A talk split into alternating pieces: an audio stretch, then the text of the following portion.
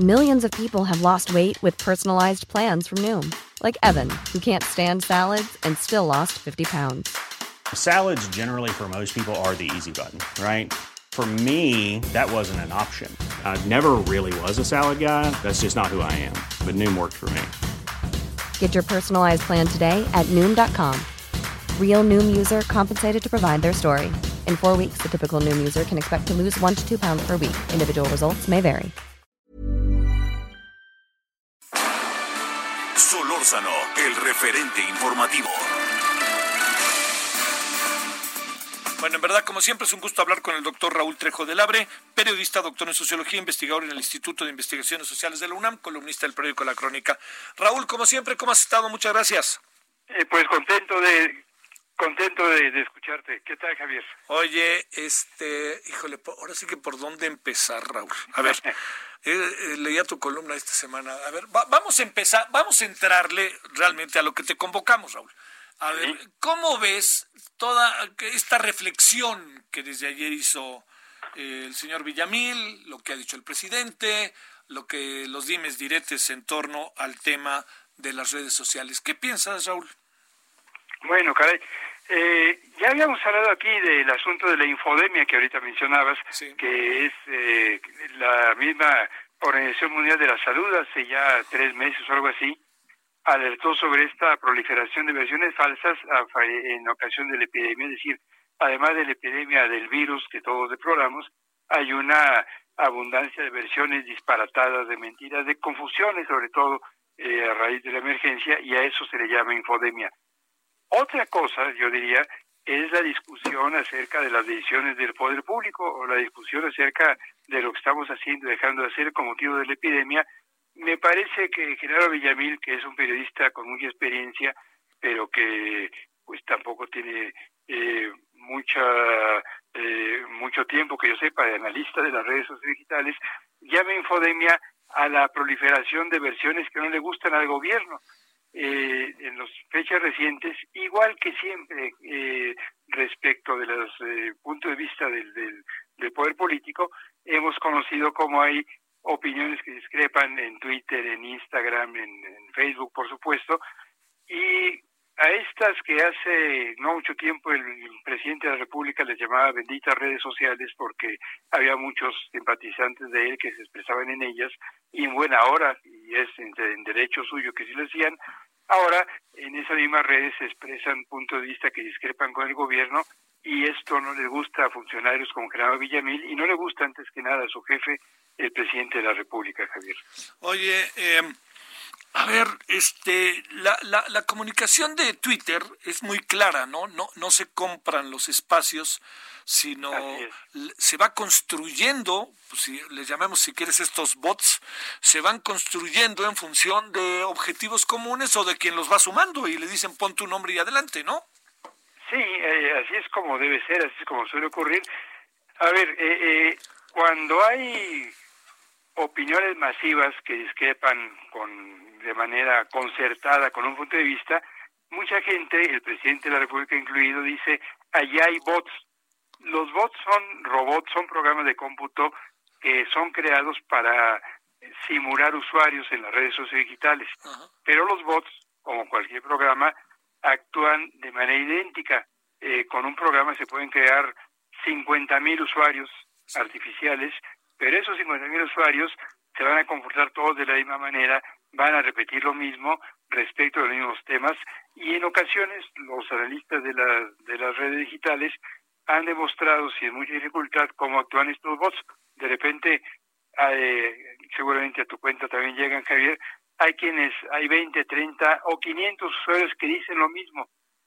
No porque de repente haya una enorme coincidencia, sino porque son usuarios falsos Sí. que son, eh, son con cuentas eh, manejadas por bots y esos bots son patrocinados por alguien que tiene interés en crear una corriente de opinión. Pero lo que hemos visto en los últimos días son más bien usuarios, por una parte, que se ponen de acuerdo para decir lo mismo, o usuarios simulados. Sí. Eh, a ver si me explico. Se trata de cuentas manejadas por una sola persona a la cual se contrata para manejar 50, 200, 300 cuentas más de eso creo que es imposible que haga un ser humano Y entonces esas cuentas dicen casi lo mismo, pero no con los mismos términos, no siguen todos a los mismos eh, usuarios de, Twitter, no se suman todos a las mismas campañas, es un, una falsificación mucho más sofisticada, eh, pero no son robots, son usuarios pagados para en distintas cuentas decir lo mismo. Como quiera que sea, en los últimos meses hemos podido constatar que hay usuarios simulados a favor y en contra del presidente López Obrador. Cuando algunos tenemos una opinión crítica, de pronto nos llegan centenares de recriminaciones, casi siempre por parte de gente que tiene muy pocos seguidores, 10, 15 cuando mucho, por parte de gente que sigue más o menos a lo mismo y que opina casi lo mismo con frases que cambian ligeramente respecto de los mismos asuntos. Esto es eh, lo que denuncia como si sus partidarios no lo hicieran el presidente López Obrador y algunos de sus voceros. Eh, ¿Twitter tiene algo que ver en esto? La empresa que se encarga de mover Twitter, la que encargada de, de este, generarlo, ¿tiene algo que ver en todo esto? Que yo sepa, no, y nadie ha demostrado que tenga que ver, al contrario, Twitter están, eso dicen ellos, muy preocupados por esta falsificación de usuarios en, en su red, porque le resta credibilidad, eh, desalienta a otros para que se suscriban. El negocio de Twitter, como ellos lo han dicho, es la publicidad, el hacernos llegar mensajes personalizados.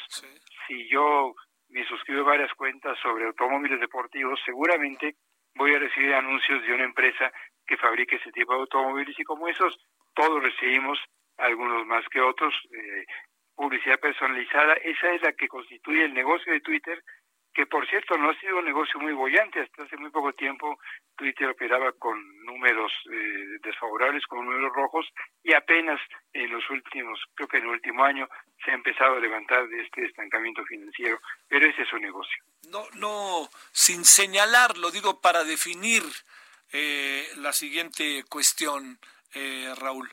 Eh, digamos, lo que estamos viendo es lo que pasó hace un año, pero de otro color, otro sentido y otro grupo que se encargaba de hacerlo?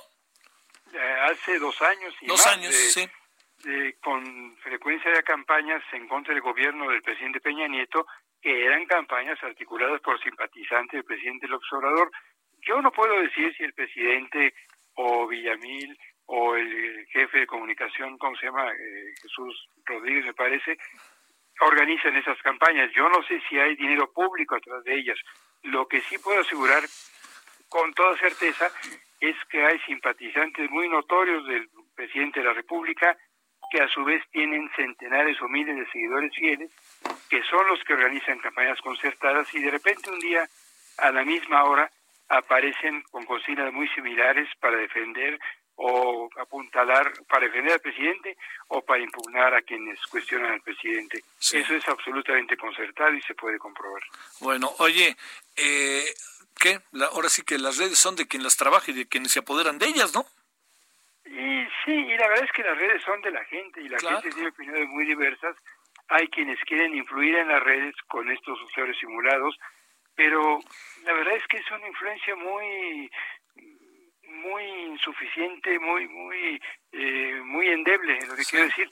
Eh, yo lo he comparado con aquella vieja práctica de la política mexicana que inducía la asistencia de acarreados a los mítines. Sí. ¿De qué le servía al PRI tener centenares de acarreados en un mitin? Pues para que salieran en la foto. Sí, para la foto. Pero todo el mundo sabía que era gente que iba por la fuerza o que iba por una remuneración económica.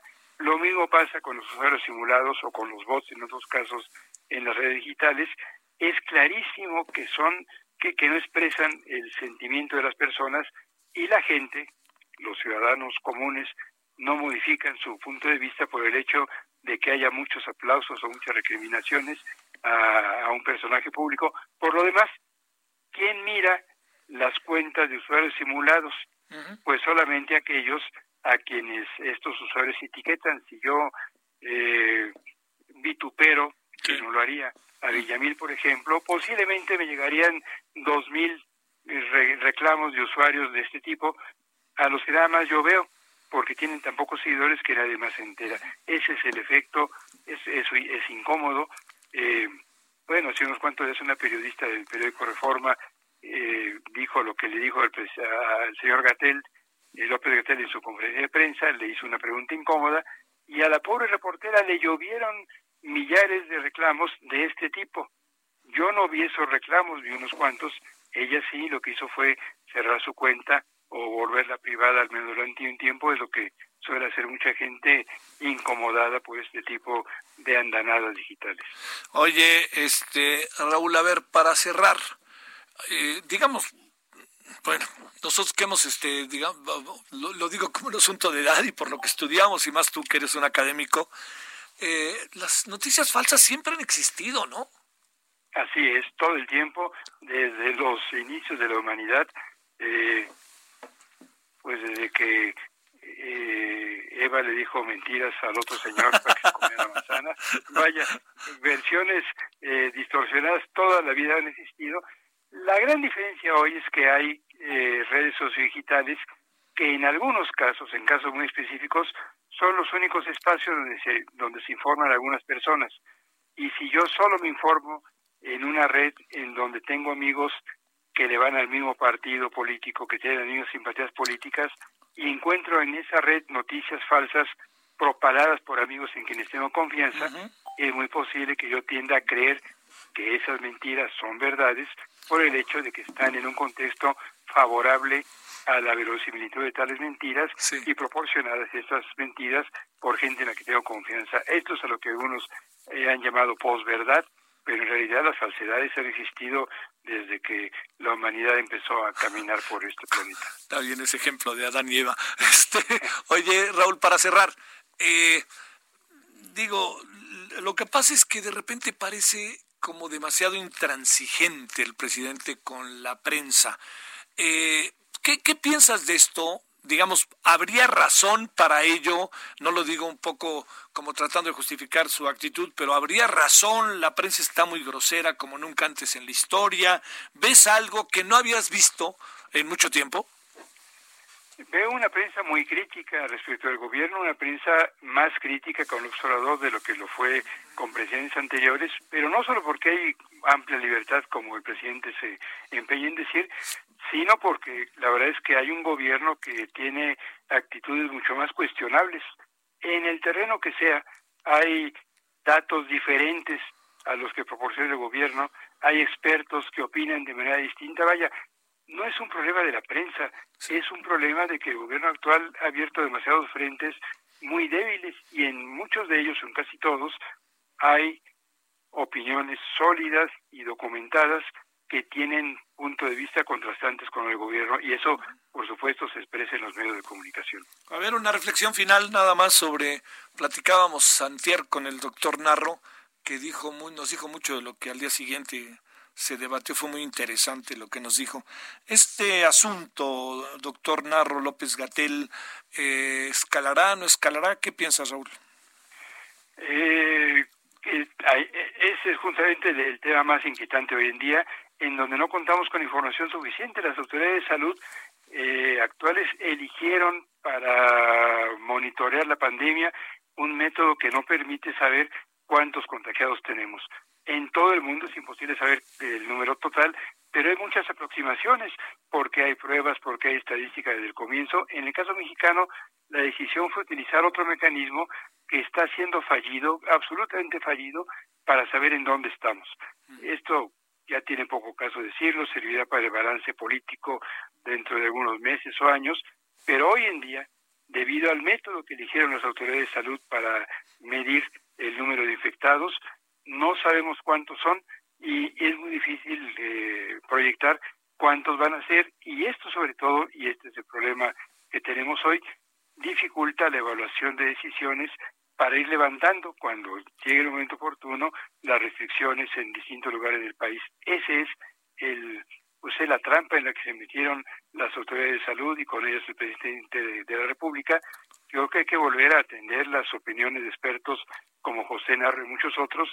Hay que empezar a hacer pruebas masivas, por muy caro que eso resulte y por muy tardío que, que eso vaya a ocurrir. Te mando un gran saludo, doctor Raúl Trejo, y gracias por haber estado con nosotros. Un abrazo, Javier. Cuídate mucho. Igualmente tú, hasta luego.